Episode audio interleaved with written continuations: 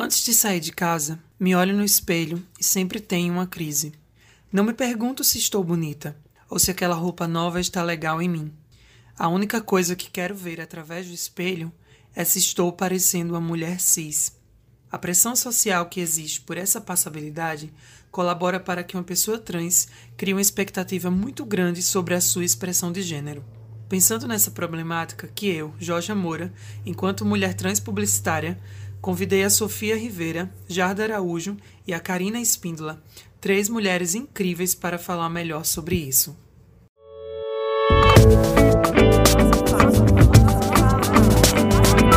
Nossa fala. Olá, meninas, tudo bem com vocês? Sejam bem-vindas a mais um episódio do nosso podcast, do Nossa Fala, uma, uma multiplataforma utilizada para dar voz a todas as mulheres.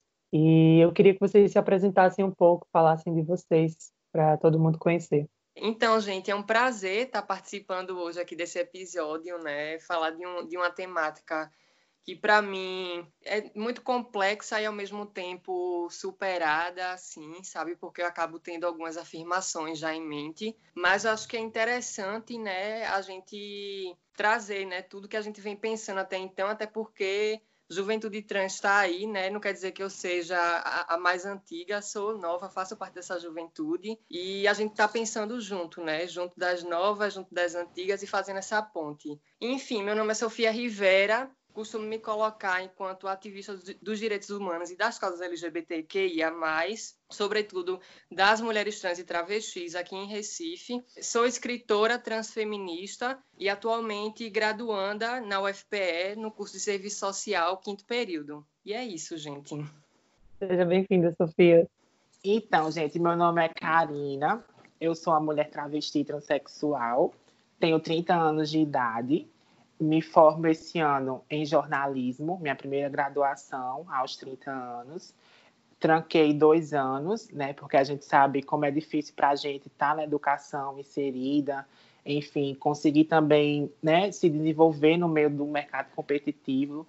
E, primeiramente, quero agradecer também, como minha colega, o convite em Georgia, por né, ver em nós, falar como coletivo que nós somos, quanto mulheres, a representatividade de uma voz de pessoas que ocupam um lugar na, na sociedade e se enxergam enquanto pertencentes à sociedade, que é coisa que mulheres trans muitas vezes acabam esquecendo desse, desse, desse pertencer, sabe? É, é triste isso, mas é uma realidade.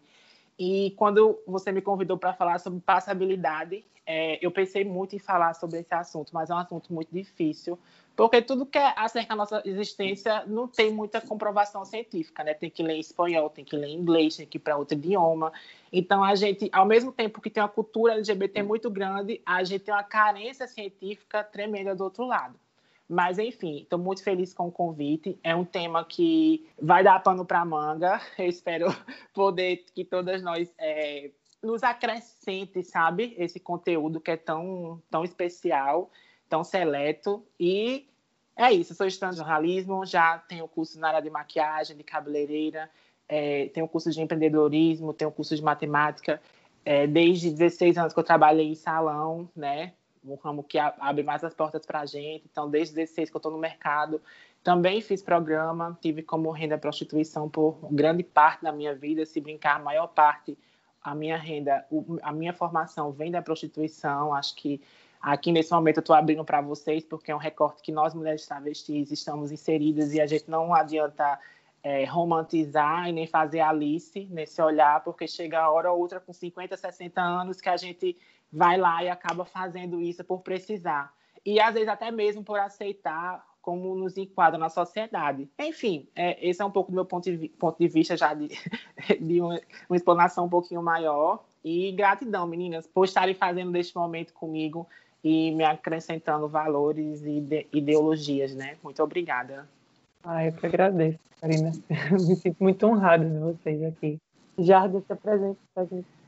Então, meu nome é Jarda, tenho 24 anos, sou estudante também de serviço social, estou quase me graduando, sou travesti, sou negra, e aí fiquei muito feliz em receber esse convite, né? Porque, principalmente pela temática, porque passabilidade cisgênera é, uma, é um babado que dá uma discussão muito grande, sabe? Eu acho que é um babado que muitas meninas acabam tendo opiniões divergentes, e aí é, eu acho sempre importante sinalizar que quando a gente fala sobre passabilidade, a gente tem que ter um certo cuidado, né? Porque, assim, a gente sabe por exemplo, através de outros olhares, o que é a passabilidade e de como a passabilidade agrega ou desagrega coisas para determinadas travestis e transexuais, enfim.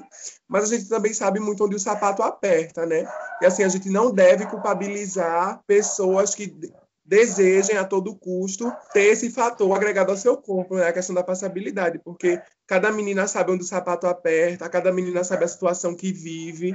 Então, assim, para mim é um prazer enorme estar aqui hoje com vocês, tanto com Karina quanto com Sofia, discutindo essa temática, sabe? Eu acho que vai ser um papo bem gostoso. Então, muito obrigada pelo convite, viu? É uma honra estar aqui com vocês hoje.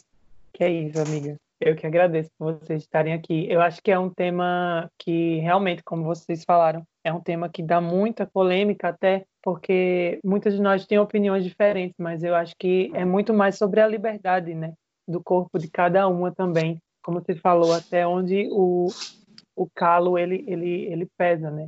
A minha ideia de falar sobre a passabilidade é porque ainda existe muito, muita visão para a sociedade cisgênera, principalmente é, entre os homens e mulheres cis, que a travesti, a transexual, ela precisa ter aquela estética que eles imaginam na cabeça deles, né? Então, é, de trazer esse tema hoje em uma plataforma que é ouvida para várias pessoas diferentes, eu acho que é um tema que ainda é necessário para as pessoas entenderem, né? Que somos múltiplas. Então, eu vou começar falando um pouco sobre o que é, e aí a gente discute é, algumas frases, alguns recortes que eu peguei disso aqui.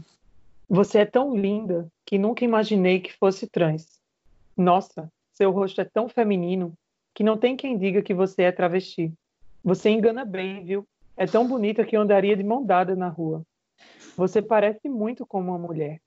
Essas falas, elas parecem elogios, mas na verdade elas não são. É, são falas que doem muito para algumas pessoas quando a gente escuta isso. Então, eu queria compartilhar com vocês assim esse momento e de, se vocês se sentirem à vontade para falar quando vocês ouvem esse tipo de comentário, o que é que se passa na cabeça de vocês e como isso afeta o psicológico. Trajetória como uma pessoa transvestigênera, assim, né? Eu tenho aí já uns dois anos e meio, três anos, né? Enquanto um corpo transvestigênero aí. Um ano e pouco sem um processo de terapia hormonal, né? E a terapia hormonal agora fechando um ano enquanto um processo de escolha minha mesmo, assim.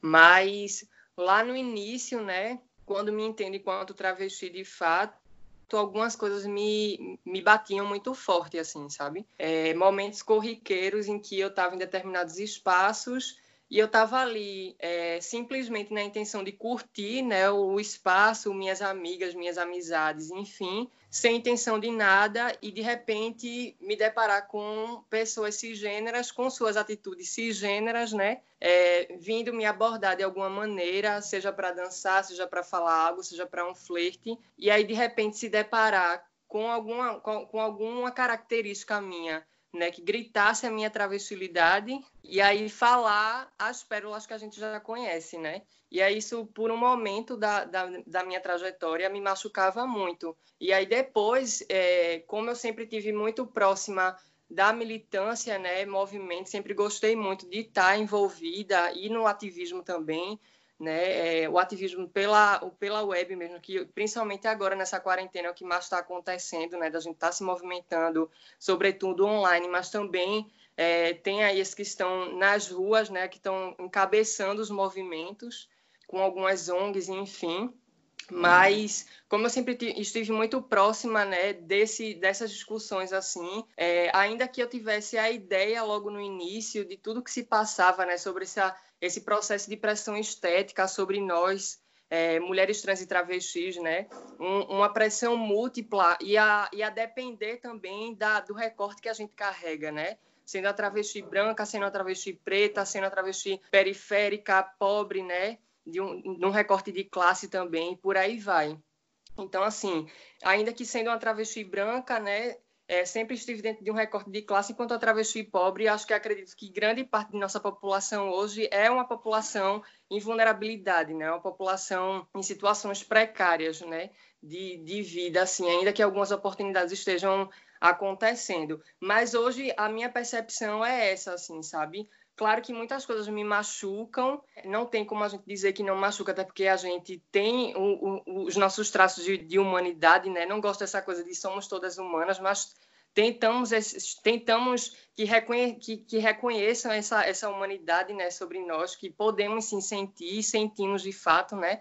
essas pedras que nos são jogadas e apontadas. E aí, assim, no final das contas, eu tento sempre parar, respirar comigo mesma, nos meus processos mesmo de autocuidado, de tentar um autoconhecimento, né, autopercepção de mim mesma, e também partir para essas discussões, sabe, em minha mente, trocar com as amigas, trocar mesmo, enfim, consigo mesma, né, entender que é um processo de pressão estética, né, é um processo que acontece aí, né, dentro das discussões mesmo que a gente faz, um processo de biopoder mesmo, sabe, da cisgeneridade, que não fala sobre somente uma estrutura aí é, a nível de instituição, sabe, de Estado, da estrutura Estado, mas enquanto micropoderes mesmo, né, que se estende para vários setores da sociedade. São famílias, né, são pessoas que vão passando de geração em geração, ideais cisgêneros, é, que acabam por nos machucar, nos fazer cobranças e, no, e nos colocar no mesmo lugar.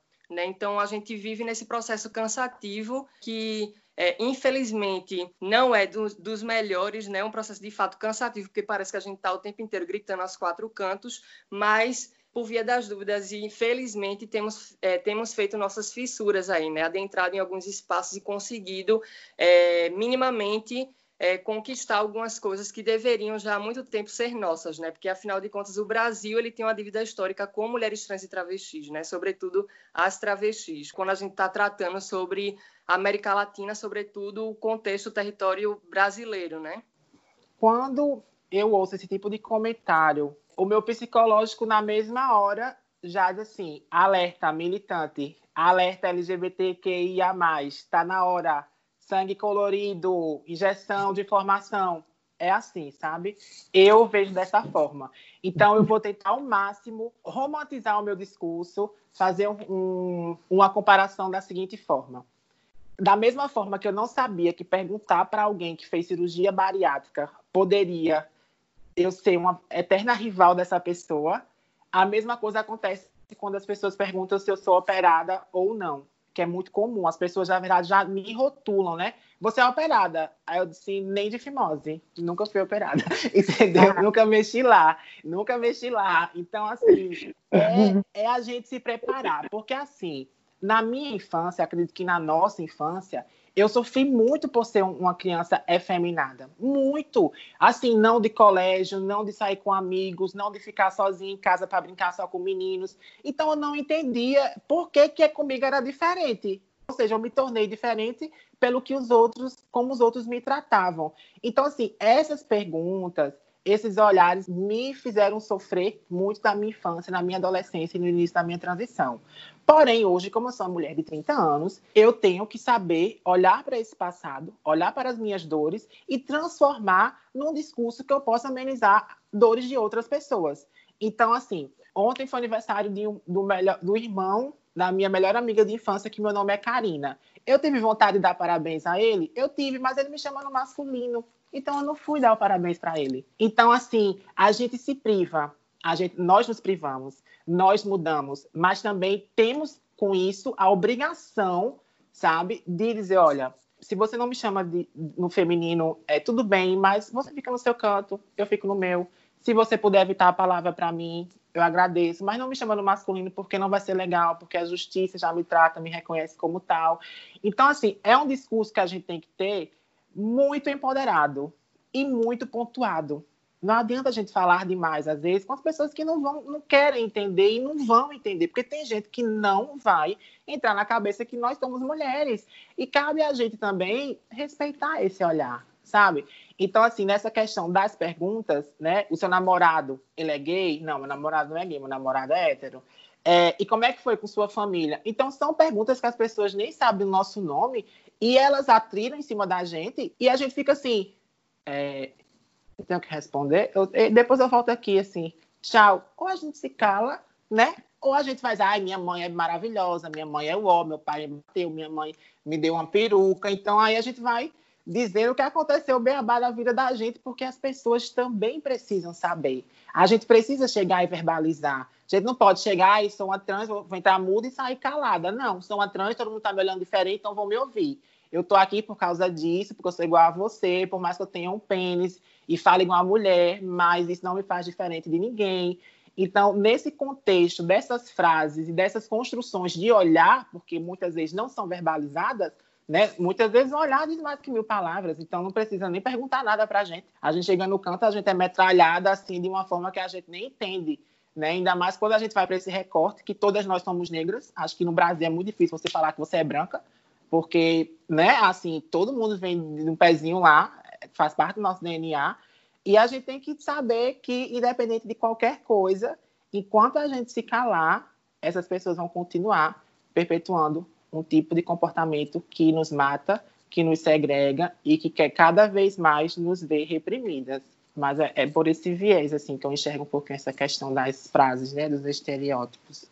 Então, menina, é, para mim é muito é muito engraçado assim quando eu quando eu tento trazer essas questões em relação a essas falas, porque assim, eu acho que antes eu preciso sinalizar de onde parte a minha fala, né? A minha fala é parte de uma travesti sem passabilidade, assim, de um corpo travesti sem passabilidade nenhuma. Eu não tenho passabilidade, eu não sou confundida com cisgênera. Quer dizer, eu acho que eu não sou confundida com cisgênera. Eu sou muito travesti, muito, muito travesti mesmo, né? E aí, assim, para mim é muito engraçado, Mona, quando rolam essas situações de pessoas cisgêneras quererem sinalizar em mim pontos que eles adequam a cisgeneridade, né? Assim, tipo, ai meu Deus. Ano passado eu fui fazer um projeto com a faculdade e aí a gente foi para uma cidade do sertão, daqui de Pernambuco, né? Fazer umas atividades lá e tal. E aí no dia que teve uma festa, eu percebi que um menino me olhava muito, ele me olhava, aquela coisa, parará, ele me olhando, e assim, eu passava, eu disse, hum, um bebê, né? Vamos. Só que aí, para minha surpresa, ele chegou assim em mim, eu pensava que ele ia dar aquela ideia séria, ele falou, olha, eu pensava que tu era uma mulher. E Mona, ele, ele fez. Eu falei para os meus amigos, eu vou dar em cima dela porque ela é a mulher mais bonita daqui da festa. Mas agora eu tô vendo que você não é uma mulher. Eu fiz, ô oh, bobinho sabe? Então, assim, são várias coisas que me aparecem que às vezes eu percebo que é uma tentativa mesmo, uma estratégia cis, cisgênera de não sinalizar o desejo para com os nossos corpos de forma plena, sabe? Eles precisam, antes de tudo, buscar em nós alguma questão, algum ponto específico que dê o aval para que essa pessoa, geralmente homens, né, dê em cima da gente com o pressuposto de que não sabia, de que estavam confusos, ou de que confundiu, de que achava que a gente era mulher de verdade, e que não sei o que lá, sabe? Mulher de verdade entre muitas aspas, né? E, enfim, todas essas coisas assim que eu percebo que são estratégias cisgêneras mesmo, sabe? Para mim, me incomoda bastante quando eu vejo que essas questões acontecem do tipo, dependendo, claro, da forma como se é colocada. Porque, assim, é, eu vejo a travestilidade enquanto uma categoria do feminino, mas, na minha concepção, não entendo a travestilidade exatamente como uma mulheridade. Tem travestis que se colocam como mulheres, Sim, tem travestis que se colocam como identidade feminina, pertencente ao gênero feminino, mas não como mulher, porque entende-se mulher como uma categoria, da mesma forma que entende-se travestilidade como outra categoria, da mesma forma que entende-se mulher negra como uma categoria, da mesma forma que entende-se mulher gorda, enfim somos muitas, né? existe uma pluralidade do feminino, mas muitas vezes a cisgeneridade tenta nos colocar apenas nesse lugar que se assemelha ao cisgênero, né? E aí não abre nenhuma brecha para que a gente saia disso. Então, quanto mais cis a gente for, para eles melhor, né? Só que assim, qual é o preço que a gente paga, né, por parecer cis? Qual é o preço que a gente paga por tentar adequar o nosso corpo a uma ótica cisgênera, sabe? A gente passar por terapia hormonal, eu, assim, apesar de fazer a terapia hormonal, eu não romantizo a terapia hormonal. Eu sei dos riscos que a terapia hormonal traz para o nosso corpo. Apesar de entender pessoas trans travestis que é, entendem a necessidade de passar por determinados procedimentos cirúrgicos é, e concorde que de, a pessoa tem o livre-arbítrio para passar por de, é, determinados procedimentos, eu não os romantizo porque eu sei de onde parte essa necessidade, quem cria essa necessidade, quem faz com que a gente deseje isso, sabe? E não me coloco fora desse meio, porque desejo sim fazer intervenções cirúrgicas, tenho vontade de fazer intervenções cirúrgicas, mas sei de onde parte essa vontade. Se eu disser que é 100% de minha parte, eu vou estar mentindo, né? Porque se viver, vivêssemos em uma sociedade onde a travestilidade fosse normatizada e humanizada, isso dentro das suas características, das suas pluralidades, das suas especificidades, a gente não ia sentir essa necessidade de fazer esses processos de intervenção, porque o nosso corpo seria tão pleno quanto o corpo de uma mulher cisgênera. E acabou o BO sabe? Mas a gente sabe que não. Infelizmente, socialmente, a gente não é vista dessa forma. E aí, muitas de nós enxerga esse, esse, esses mecanismos como processos de avanço mesmo, no sentido de vou me adequar né, como uma questão de sobrevivência. Só que aí eu acho que a cisgeneridade é tão perversa que ela faz a gente se adequar e ainda que a gente esteja adequado, a gente não sobrevive, porque a gente continua sendo a travesti, a gente continua sendo a mulher trans, e o Brasil é um país estruturalmente transfóbico e travestifóbico. Então, podemos ser o mais femininas possíveis, podemos nos assimilar o máximo ao ideal de feminino cisgênero, mas continuaremos trans e travestis. Então a transfobia vai rebater na gente. Não adianta a gente pensar que não, que quanto mais passável. Não, isso não é uma verdade. Quando a gente para para observar casos de travestifobia e de transfobia no Brasil, a gente vê que existiam, existiam diversas meninas passáveis. Por exemplo, Roberta Close era passabilíssima. Era, não é, né? Que ela ainda, ela ainda está aqui no nosso plano. Roberta passabilíssima, ainda assim, foi alvo da transfobia. Rogéria também tinha uma passabilidade, ainda que tivesse toda aquela extravagância que não é julgada como ideal para uma mulher cisgênera.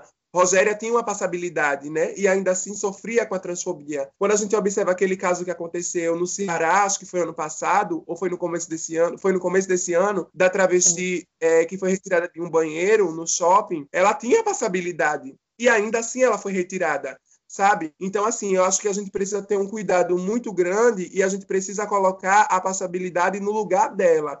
A gente não pode cair nessa ideia de que quanto mais passável, a gente vai ser mais humana, porque a nossa humanidade não está na passabilidade. Se a gente associa a humanidade à passabilidade cisgênera, a gente está dizendo que a única forma de ser humano é ser cisgênero. E isso não é verdade. Isso não é uma coisa que a gente precisa conversar sempre sobre. Enfim, falar sobre passabilidade é algo que, que me deixa a mil por hora, assim, porque são várias, são várias, são várias opiniões, são vários pontos de vista, sabe? Eu tento observar de uma forma mais crítica e de uma forma ética, né? Porque eu não quero criticar de forma alguma e colocar no campo de negatividade as meninas que desejam, porque eu sei o que faz elas desejarem, né? E eu sei que elas estão sendo vítimas de um processo que faz com que elas desejem isso. Mas, ai, por Deus, eu quero ser passável. Não, é porque eu tenho a ideia de que se eu for passável, eu vou sofrer menos. E a gente já tem uma vida que é muito é, engendrada, né? Com esses processos de dificuldade. Então, quanto mais a gente puder sair deles, a gente vai querer sair. O que eu só acho que deve ser estratégico é a gente ter um olhar mais crítico para a gente poder é, potencializar os mecanismos corretos, sabe? Para a gente poder potencializar aquilo que de fato vai tirar a gente desse aspiral de negatividade e dificuldade. E eu acredito que a passabilidade cisgênera não é esse fator. A passabilidade cisgênera ela não vai tirar a gente do, dessa dificuldade, ela não vai acabar com a transfobia no Brasil, sabe? A transfobia no Brasil é estrutural, assim como o racismo, esse sistema colonial, o patriarcado. Ainda que a gente fale sobre travestis transexuais hiperfemininas, a transfobia, a travestifobia vai ser uma realidade, sabe? Muito pertinente, amiga. Gente, ela falou assim tanta coisa que eu tô aqui apavorada, porque é. são todas verdades, e principalmente quando ela fala que a passabilidade não é verdade. Gente, eu acredito que seja a frase desse nosso encontro, porque é uma farsa.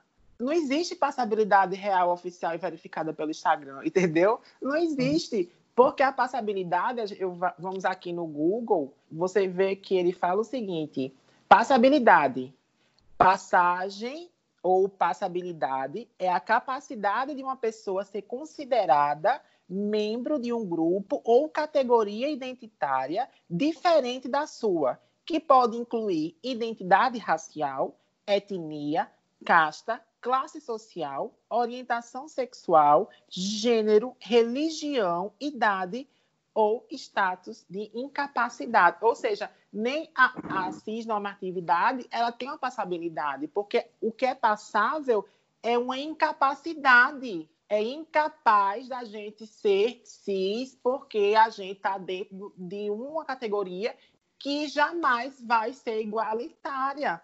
Então, assim, quando você vê pessoas falarem é, não sabe nem pronunciar, às vezes, a palavra passabilidade. Ah, é porque eu sou passável. Ai, porque é, eu, eu gosto de me passar por mulher, de, porque a passabilidade entra dentro da vida da gente. Da gente dizer que não é trans, a gente não se assumir para os homens. A primeiro momento a gente, né? Eu não vou dizer porque eu vou espantar ele, ele não vai gostar. Às vezes tem meninas que começam realmente a viver sempre sem, sem, né, sem querer falar que foi trans, às vezes é da gente, é uma disforia nossa, vale salientar, né?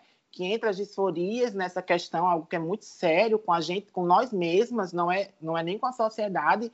Então, quando a gente para para ver o conceito de passabilidade, que eu já sempre venho olhando para ver o que eu, minha mente vai processando sobre, que é, Jordan fala da pluralidade do feminino. Que pluralidade é essa do feminino que a gente já encontra a mulher paraíba ser mulher macho? a gente já vem, independente de ser trans, a mulher paraíba já é mulher macho, o povo do, a mulher do Nordeste é arretada. Mulher...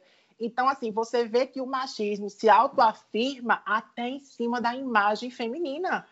Você vê como o machismo ele é de doutrinar, ele é de segregar, ele é de matar, como ele é podre, assim, Deus me perdoe essa expressão, não gosto de usar, mas como o machismo ele é intrínseco dentro até da luta das mulheres sabe? Do homem querer dizer que a gente é incapaz, a gente ser, e isso aí a gente vê que é, esse termo se usa não só para a questão de gênero, mas para outras N questões, né? De classe social, de orientação sexual, de caixa, de etnia, de religião, de idade, de status. Então, esse termo passabilidade é, a gente usa agora no nosso, no nosso meio, a gente sabe que né, as pessoas procuram um ramo de beleza, porque passabilidade também pode ser considerado duas coisas uma trans, uma pessoa que transiciona e tem um padrão de beleza exigido esteticamente pelo mercado por uma sociedade, e aquela pessoa que não é tão bonita, que não entra dentro dos padrões, mas você fala, é passável, não é verdade? Tem esses dois, dois olhares. Então, assim, o que é uma pessoa passável? Uma pessoa que bota um cabelo grande, bota um óculos, bota uma roupa até o pescoço, bota um chapéu, é um homem, mas está vestido de mulher. Então, naquele momento, vai ser passável dentro de um ônibus, dentro de um metrô, dentro de alguma. Entendeu? Não sei se vocês estão conseguindo captar imagem desse conceito de passar, né? De você se vestir e, vou ali, mas eu sou um homem. Então, é um homem, ninguém sabia, porque não estava andando assim na rua, estava né, se transvestindo, digamos assim. Então, é também nesse contexto que eu reforço a fala da nossa companheira. Total, amigo. Muito didática, senhora. Eu amo. Então, eu separei aqui um recorte de uma entrevista da Daniela Andrade, que é uma mulher trans ativista, e ela foi a criadora da primeira plataforma de empregabilidade trans. Então, a fala da Daniela fala assim: é, encontrar passabilidade na sociedade é uma busca também por segurança. Afinal de contas, uma pessoa que aparenta ser cisgênera sofre menos violência na rua, tem mais chance de entrar no mercado de trabalho e recebe mais aceitação social. Quando a sociedade cisgênera nos obriga a ter uma passabilidade, ela está agindo de forma violenta ao direito de cada um de nós termos sobre nosso próprio corpo. É, eu queria que a gente debatesse um pouco sobre essa fala da Daniela, que pessoas cisgêneros elas colocam a gente como uma pessoa passável também para que a gente não seja agredido por eles. É como se é, o preconceito que eles têm na gente, é, se cada vez mais você for parecendo uma aberração, entre aspas, é, ele vai se sentir ameaçado. E aí ele sente a necessidade de agredir aquela pessoa que ele acha que é uma aberração. Então, por quê? Por que, que essas pessoas elas precisam tomar certas atitudes com pessoas que não são passáveis, entre aspas? Eu acho, eu acho muito interessante isso, amiga, muito, muito interessante. E também trazendo um pouco daquilo que foi falado por Karina, que assim, eu enxergo a passabilidade como uma estratégia cisgênera de apagamento da nossa identidade trans e travesti. Porque se a cisgeneridade diz que quanto mais a gente se assimila à ótica cisgênera, a gente é mais bonita, a gente é mais feminina, a gente vai ter mais coisas, a gente automaticamente tende a apagar todas as características que forneçam a informação de que não somos cisgêneras. E também pensar muito sobre essa questão que diz que quando se é passável, você sofre menos violência, acho que a gente precisa ter um cuidado aí. Porque eu acho que quanto, quanto mais se é passável, você não sofre violência explícita. Mas violência velada, você sofre e sofre muito. Porque você continua sendo travesti. E uma coisa que é muito importante falar é que a passabilidade só vai até o momento que as pessoas não descubram que você é travesti ou trans. Porque a partir do momento que se descobre que você é uma pessoa trans travesti, sua passabilidade vai cair por terra. Você pode ser a mais passável, você pode ser a mais feminina, a mais bonita. A partir do momento que seja evidenciado que você não é uma pessoa cisgênera, tudo aquilo que você construiu em cima dessa passabilidade vai cair por terra. Dizer que uma travesti passável vai conseguir um melhor acesso ao mercado de trabalho, não acho que seja verdade. Digamos que estejamos falando sobre uma travesti que tem passabilidade cisgênera, mas não é uma travesti retificada. Você acha que ela vai conseguir adentrar esse mercado de trabalho só, simplesmente por ser passável? Não vai, sabe? Dizer que uma travesti que tem passabilidade vai sofrer menos violência depende muito do lugar que ela esteja inserida, porque provavelmente, se ela tiver numa família transfóbica dentro de casa, ela vai continuar sendo agredida. No bairro onde ela mora, as pessoas sabem do passado dela, ela vai continuar sendo agredida. Então, em que lugar essa, essa passabilidade vai permitir, de fato, que não, se, não sejamos agredidas, não seja, que tenhamos essa, essa vivência plena de poder transitar pelos lugares, de não sofrer nenhum tipo de agressão? Eu acho que a passabilidade cisgênera ela é uma grande falácia, como Karina falou a passabilidade não existe. A passabilidade não existe nem para as próprias mulheres cisgêneras, porque mulheres, por exemplo, mulheres cisgêneras negras não são mulheres passáveis. Mulheres cisgêneras negras são tiradas do seu lugar de mulher, a grande maioria das vezes é por causa de uma característica física, é por causa da forma de se comportar, porque a mulher negra é raivosa, isso não é comportamento de mulher, e que não sei o que lá, sabe? A mulher gorda, a mulher gorda tem passabilidade? A mulher gorda é, é, está no mesmo lugar que a mulher magra? Sabe? Ainda que cisgênera, não. Então, a passabilidade ela não funciona nem para a própria cisgeneridade, sabe? Quem dirá para nós que somos um corpo transgênero, um corpo que tem limitações, um corpo que também, além das limitações, tem muitas potencialidades, mas que muitas vezes não são iguais, nem se adequam às potencialidades e às, às limitações cisgêneras. E a gente precisa entender isso, sabe? Até onde vai o nosso corpo, até onde vai o nosso poder e sempre partir da ideia de que não devemos nos comparar, nem devemos nos equiparar àquilo que é cisgênero, porque se a gente coloca a cisgeneridade como uma régua para medir até onde a gente pode ir, a gente se limita. A gente só vai poder até onde a cisgeneridade foi. E a gente não pode ser assim, a gente tem que ultrapassar aquilo que foi posto pela cisgeneridade. Por isso que a gente tem que ter muito cuidado, sabe? Muito, muito cuidado tanto enquanto pessoa cisgênera, que muitas vezes está vendada né, e não consegue identificar que a passabilidade é algo danoso para eles também, quanto nós, como pessoas transgêneras, que somos muito mais atingidas né, com essa concepção. Tudo isso que a, que a Jarda trouxe me faz pensar muito sobre essa urgência em que a, a cisgeneridade tem de se, de se reconhecer enquanto cisgeneridade, né? Porque é só a partir do momento em que, que ela se reconhece nesse lugar né, do poder que ela carrega, do saber, do saber que ela constrói, né, enquanto imaginário que é construído socialmente e perpassado de geração em geração, como eu coloco aqui na minha primeira fala, é só nesse momento onde a gente vai começar a conseguir se, seguir, sabe, nas nossas discussões, nas, nas nossas conquistas, porque assim dialogo muito com o que uma professora lá da Universidade do Piauí, que é a Letícia Carolina, uma travesti preta, que ela tem construído, né, ela tem traduzido aí outras autoras, né, autoras cisgêneras negras, né, filósofas como a Jamila Ribeiro, Ribeiro por exemplo, é, que falam sobre um conceito de outrairidade, né? Então, é, a gente vê a importância disso, sabe? Tipo, dentro desse conceito de outrairidade, a gente vê a grande importância dele, porque a gente vai ver todos os movimentos minando desse conceito, né? São mulheres cisgêneras que começam a perceber o homem, né? E esse lugar que ele se coloca, né? Sobretudo, inicialmente, as mulheres brancas ali, que tinham esse lugar, querendo ou não, oferecido ainda, esse espaço ali ainda, né? Sendo possível, minimamente, com as dificuldades, né, percebendo esse lugar de norma que esse homem é colocado, né, sobretudo o homem cisgênero branco. Ele se coloca enquanto a norma, ele não se reconhece de, enquanto um gênero, enquanto alguém que constrói um saber, que perpassa esse saber, que também detém o poder, e aí ele coloca toda, toda e qualquer outra categoria enquanto outro, né? Aí é que chega esse conceito de alteridade. A mulher cisgênera, ela vai ser o outro. Tudo que não é o homem é o outro. E aí vem as mulheres pretas e não se reconhecem no movimento de mulheres brancas. E aí vai ser a mulher preta, o outro do homem, o outro da mulher cisgênera branca, então ela vai ser o outro do outro. E nós, travestis, que não somos nem reconhecidas enquanto mulheres e ainda somos apontadas por não podermos ser, ser homens também, porque a gente não está corroborando, né, fortalecendo aquele papel que a gente que é colocado para a gente inicialmente. Então, assim, é a gente carregando o papel de outrairidade tripla, né, múltipla aí, sabe? É, a depender dos recortes que a gente carrega. E é bom sempre frisar isso, porque, a, inclusive, a própria professora, ela reafirma muito esse lugar, né, esse conceito, essa perspectiva que é, é, que é a interseccionalidade, né? Você perceber o território que você se encontra, a epistemologia de pele que você carrega, né, sendo preta, sendo branca, sendo é, uma travesti indígena ou não, e por aí vai.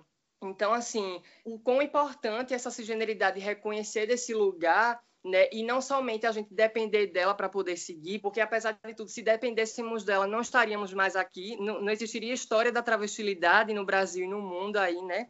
Mas ao meu ver, a grande importância assim de assim como o homem cisgênero ele, se, ele passa a se reconhecer, ainda que hoje não não seja esse mar de rosas, né? A gente não tem homens reconhecendo os privilégios que têm, os lugares de acesso que, ele, que eles conseguem né, acessar, né? Todo o poder e saber que eles carregam, mas ainda assim a gente vê essa produção, a gente vê o movimento feminista, o movimento transfeminista aí ganhando ganhando espaço, né, e apontando esse lugar. Então, o homem cisgênero, sobretudo branco, se reconhecendo nesse lugar, ou se não se reconhecendo, sendo apontado, a mulher branca também sendo apontada e se reconhecendo enquanto alguém que também tem minimamente acessos, ainda que esteja pass é, passando pela violência patriarcal, é, entendendo o lugar que a mulher negra se encontra, né, e a gente apontando essas mulheres, independente de, de brancas ou pretas, né, mas ainda assim entendendo que a gente dialoga muito com a trajetória é, principalmente de mulheres negras. É, nossas trajetórias são muito próximas,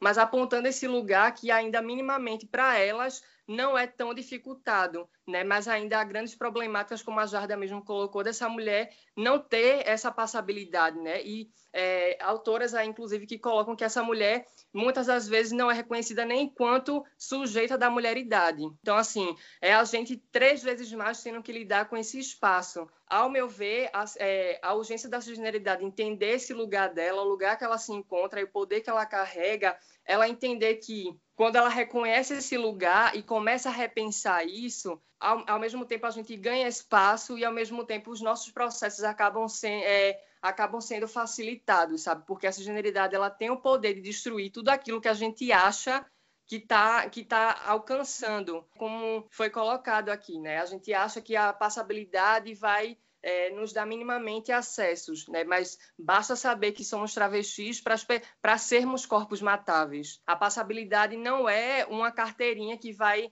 enfim, dar o aval de que a gente vai conseguir ter acesso, de que a gente está conquistando algo, sabe? De que a gente chegou em algum lugar. Não é. Eu acho que a cisgeneridade se entender, e para além de tudo, a gente entender que a gente não depende somente dessa cisgeneridade pensando sobre nós ou entendendo seu lugar, entender que nós temos a potencialidade também de pensar novas, é, novas pluralidades, né? Entendermos, entender que somos plurais. Né? entender que temos nossas estéticas, que temos nossos processos, que temos nossas, nossas necessidades e que não necessariamente precisamos ter essa passabilidade cisgênera. Só que, repito, né, e, e, concordo super com o que a Jarda e, e, a nossa amiga têm colocado aqui. É difícil apontar, e também não gosto de apontar como um erro, essas meninas que procuram esse lugar, porque de fato é uma estratégia de sobrevivência. Então, é isso. Eu acho que eu tenho muito para falar, mas é como eu sempre falo, né, em qualquer lugar que eu chegue para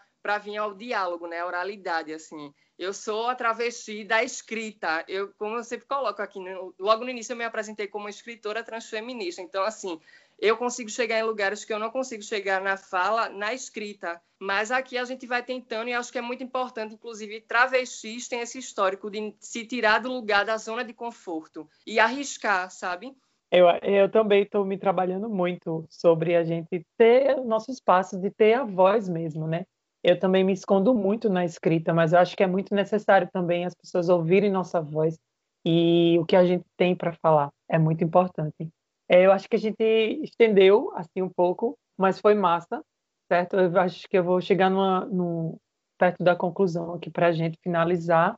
E eu queria que vocês assim é, deixassem de alguma forma alguma mensagem para essas meninas trans e travestis que vão ouvir nosso episódio e o que é que vocês falariam para essas essas meninas que sentem essa necessidade, sabe, de se encaixar nesses nesses padrões, nesses rótulos?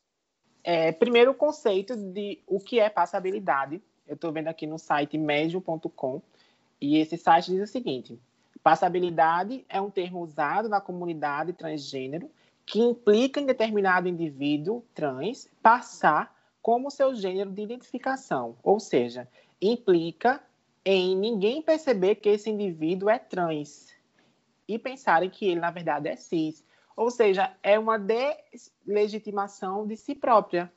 É você renegar quem você é é você querer entrar em, em, uma, em um determinado grau de vida que você nunca vai ter, né? Porque a pessoa cis vive completamente diferente de uma pessoa trans.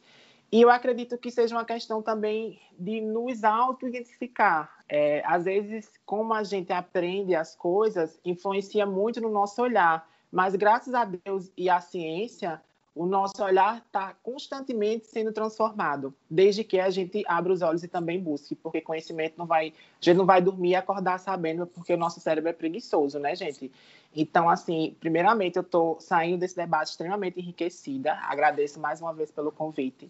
E é um assunto que eu, particularmente, nunca respaldei nos meus dias, porque eu nunca me achei passável, nunca fui nesse conceito, sabe? Eu sou mais de dizer que eu sou drag queen do que passar tudo que tem passabilidade. Você vai me ouvir falar mais que eu sou drag do que essa história de passável, entendeu? Então, assim, eu acredito que quem puder pesquisar mais, ler autoras trans, ler pessoas trans, homens trans que estão aí, João W. Nery, que passou uma transição em plena ditadura, a história de Rogéria, que tem o livro dela da biografia, enfim, acesso nós temos. É como minha colega acabou de dizer, Jordan, a gente tem que ir atrás, a gente tem que buscar, né? Então, é, acredito que eu termino falando esse conceito do que é passabilidade, e para o meu eu, Karina, passabilidade nunca existiu. Passabilidade é mais um termo dentro da nossa comunidade que sofre tantas mudanças GLS, LGBT, LGBTQIA+, LGBTI. Então, assim, é mais um dentro desses estereótipos que tentam nos enquadrar. E é muito triste a gente ver pessoas da nossa comunidade usando desse termo para inferiorizar outras, para menosprezar a beleza das outras, o eu das outras pessoas se reconhecerem e serem. É muito triste que a gente use desse termo para nos agredir, nos subdividir, nos deteriorizar e nos matar, porque a gente sabe que um é capaz de matar a outra. A gente sabe quanto que, que é difícil nós nos reconhecemos enquanto mulheres trans.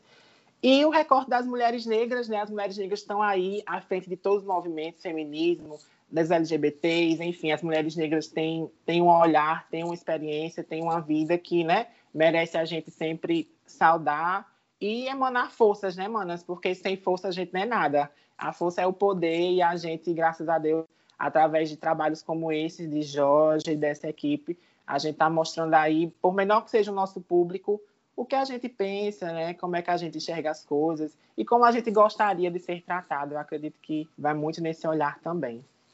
É, o que eu gostaria de falar é que é, a juventude, né, sobretudo as meninas, né, aí, trans, as, as novas travestis, essa juventude que está vindo, né, junto com a juventude que eu faço parte, né, e dialogando sempre com, com as nossas antigas, né, as nossas ancestrais aí, que é muito interessante, né, e é importante trazer é, todas as estratégias que foram pensadas lá na frente para hoje, sabe? Ainda que vivamos tempos diferentes, mas não tão diferentes assim, sabe? Mas que elas encabecem aí processos com elas mesmas, né, de entendimento de si, de si próprias, sabe? Perceber que elas têm estéticas múltiplas, que elas são plurais, assim como mulheres cisgêneras também são plurais, é, de se, de se autocuidarem mesmo, entenderem que com o tempo né, é, o autoconhecimento vem porque é, a, gente, a gente é obrigada a, amadurecer muito cedo, quando a gente se entende enquanto travesti. Então, é a gente encabeçar esse processo mesmo, se entender. Com, com o tempo, a gente vai saber o que, o que funciona para a gente ou não, assim, sabe? E tá tudo bem, tá tudo bem. O importante é que sejamos estratégicas, né? Não deixemos o, o, a estrutura transfóbica, né, patriarcal, nos derrubar, cobrar e tirar nossa sanidade não só mental, né? Mas também ter esse poder de nos apagar não só historicamente, né, enquanto história, enquanto literatura, mas também fisicamente, né? Porque a transfobia está aí e nós, e nós continuamos virando estatística no país que mais mata travestis e transexuais no mundo, né? A gente finalizar o recado que eu tento deixar, eu acho que é principalmente para as meninas trans e travestis que estão ouvindo né, esse nosso podcast, é que estejam atentas, sabe? É, não confund... que a gente não confunda uma coisa com a outra, porque se tem uma coisa que eu posso afirmar para vocês, meninas, é que passabilidade não é igual a beleza Beleza é uma coisa, passabilidade é outra. Não pensem que por vocês não terem características que se, se assemelhem a mulheres cisgêneras, vocês não são bonitas, porque isso não é uma verdade. Existe algo grandiosíssimo na beleza travesti, é algo que só nós carregamos.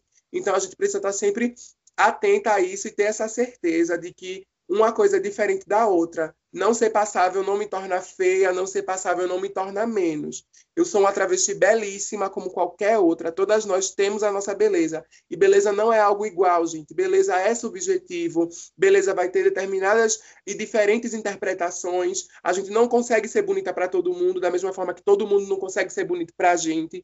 Então, vamos manter isso em mente, sabe? Eu acho que principalmente você, travesti novinha, que está começando agora, procurando saber ainda como é que vai dar início à harmonização, se quiser dar início à harmonização, não se perca. Não se sinta menos quando por exemplo, uma pessoa cisgênera chegar para você e dizer que você não parece mulher, não é que você não pareça mulher, é que a cisgeneridade tem um olhar limitado e ela não vai conseguir enxergar a sua mulheridade, mas a culpa não é sua, a culpa é da cisgeneridade que tenta engessar os nossos corpos e dizer que a gente não pode.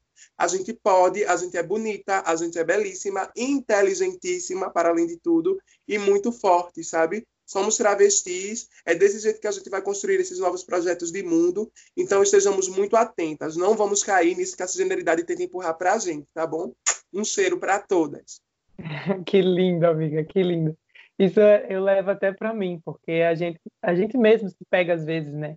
E olhando no espelho e a gente se pergunta dessa beleza, né? Desse padrão de beleza que e é, é, muito necessário a gente frisar sempre essa, essa mensagem na nossa cabeça de que a nossa beleza é múltipla, né?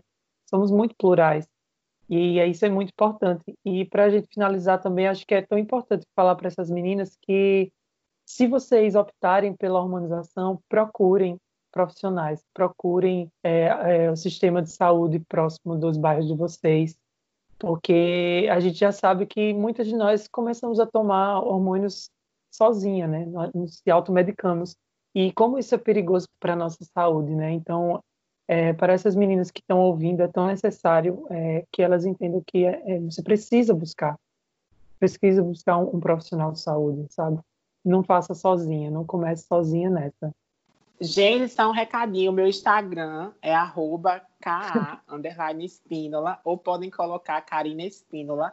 Eu também tenho um canal no YouTube onde eu falo de algumas coisas de transição, concursos de beleza, LGBTs, também tem um pouquinho de maquiagem. Meu canal está um ano sem produzir conteúdo, está em off por questões maiores, né? Terminando o curso, YouTube é toda uma dedicação e tudo mais, então parei, mas tem um conteúdo, né? Lá bem legal, bem rico, que dá para abrir mês, questão de trocar de roupa, hormonização, né?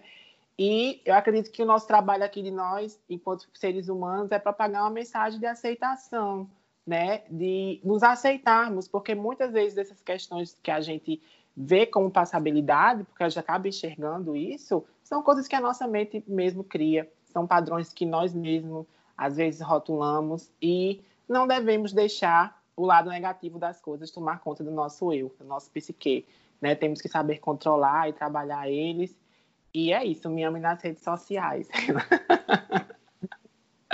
Meninas, vocês querem falar mais alguma coisa? Agradecer o convite, né, seu e do pessoal aí da equipe. E é isso, né? Fica aí o, o momento de troca, né?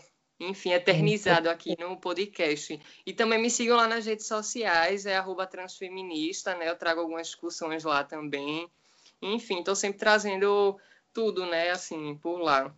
Ai, gente, só isso mesmo, agradecer, dizer que foi uma tarde muito massa. Acho que quando três, quatro, cinco, quando um grupo de travestis se junta, meu amor, o bagulho fica doido, entendeu? Só sai coisa boa.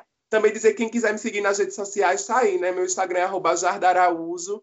Tô lá, às vezes meio blogueira, às vezes meio acadêmica, às vezes meio louquinha, entendeu? Pode seguir lá que o babado é louco. Para enviar sugestões ou conferir todas as novidades, fica de olho no nosso site e no nosso perfil no Instagram. Continue acompanhando nossos conteúdos, nossas opiniões, nossa visão, nossa fala.